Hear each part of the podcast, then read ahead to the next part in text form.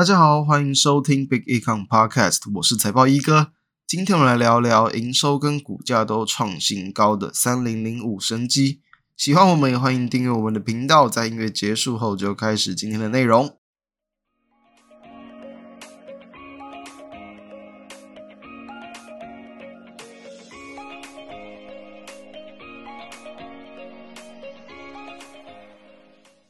什么样的股票是即便追高买贵了哦，都能够有解套机会的标的？很简单了啊，就是后面会再往上涨的股票嘛。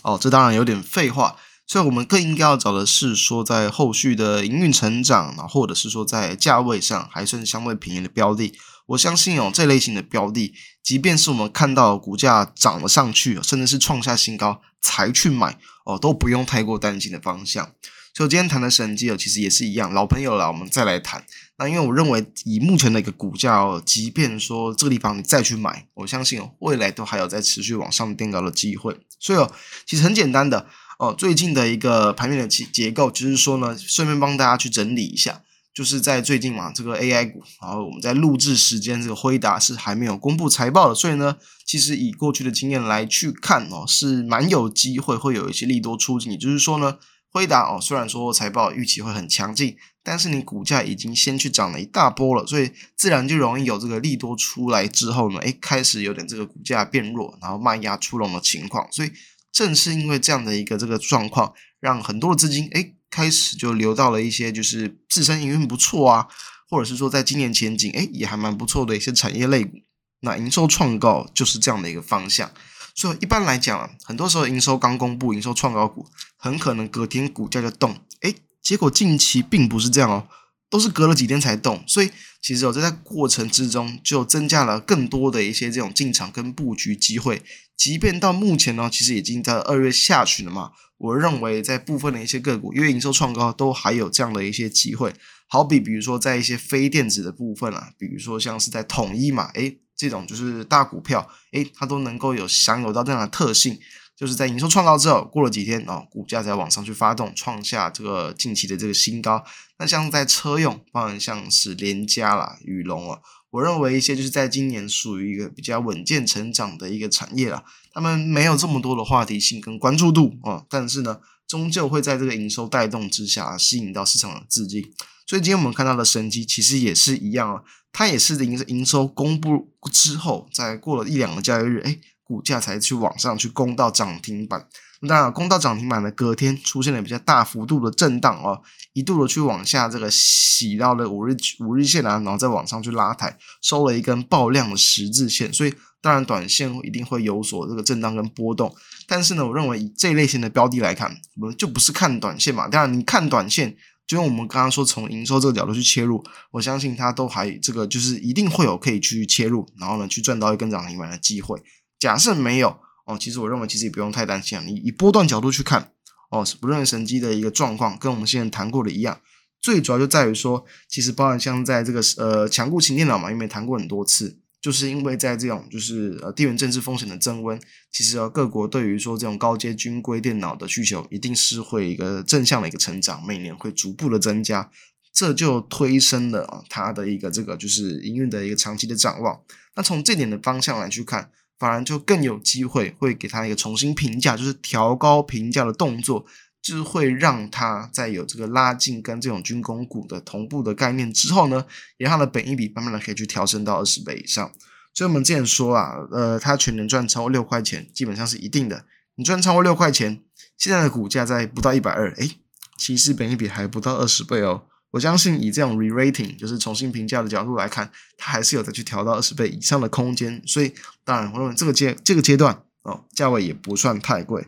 再来，我们之前有谈过，其实神机它大约在营收上有四成左右是在做这种机构件的啊、那其中有蛮大一部分就是跟消费性市场有所连接，另一部分就是跟车用有所连接。诶，是不是有发现到消费性市场哦，然后跟车用市场都是在二零二四年比较偏向一个温和复苏、稳健成长的这个产业？所以当然了，除了在呃比较最大宗的它的营运比重，电子件呐、啊，其中就包含到这个强固型电脑这一块。它其实是一个比较具利多的一个方向，诶，在机构件这块其实也是蛮值得去关注的空间。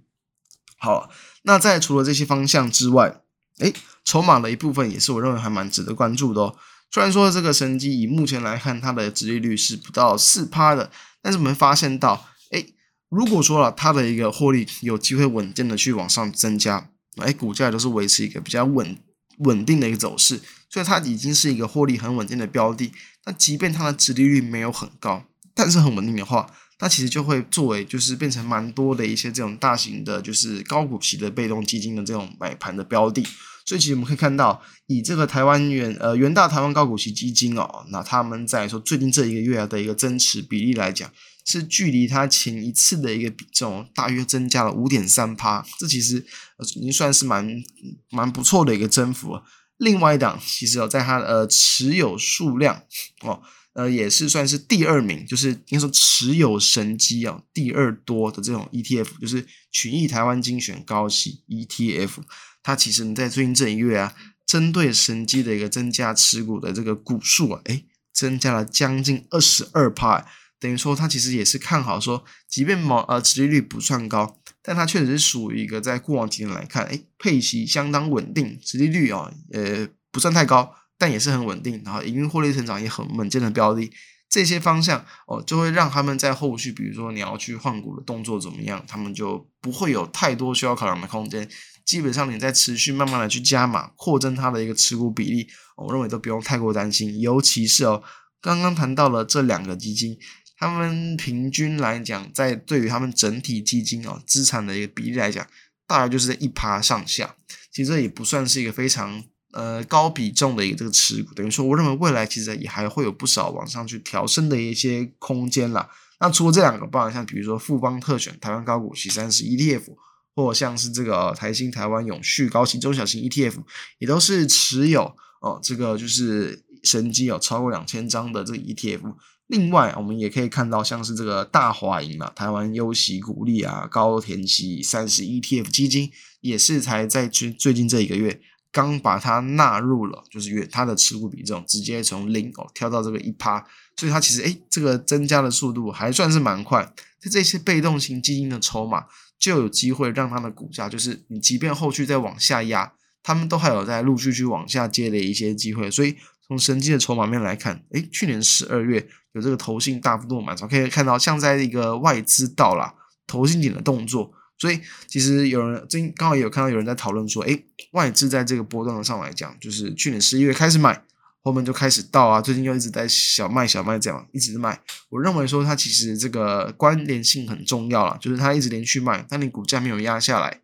诶，自然就不用太过担心。而且你近期虽然连续卖超，但它的比重比起在去年十二月卖的幅度小很多。那去年十二月卖，诶，它也就就被哦这个投信给这个接了回来。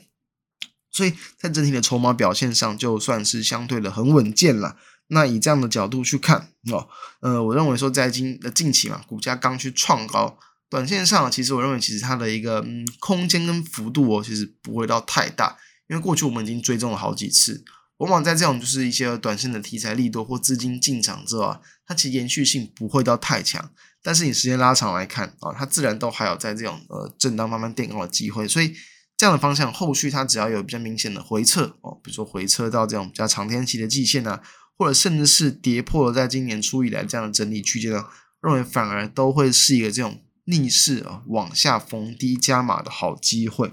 所以很简单来讲，就是在一个它的自身的性质没有改变哦，稳健成长啊，然后呢，这个诸诸多的一些业务啦，都开始进入到这个复苏或是持续成长的趋势。然后呢，又增加了更多的一些被动基金的一些买盘买盘哦，加上说现阶段的一个这个评价是偏低的，那自然就有机会让它的股价波动慢慢往上垫高。那至于说，因为它还没公布第四季的财报，这边再另外再多跟大家提醒一个点，就是呢，最近其实陆续有很多的个股在公布 Q 四财报嘛，有一个情况要注意哦。就是在去年 Q 三，诶，因为新台币啊这个大幅度贬值的关系哦，其实反而很多厂商都有不少的一些汇兑利益。那 Q 四呢，它就会赔回去啊。所以神机其实也类似哦，它去年呃这个第三季其实也是毛利率有去往上增加，但是呢部分就会跟汇兑利益有关，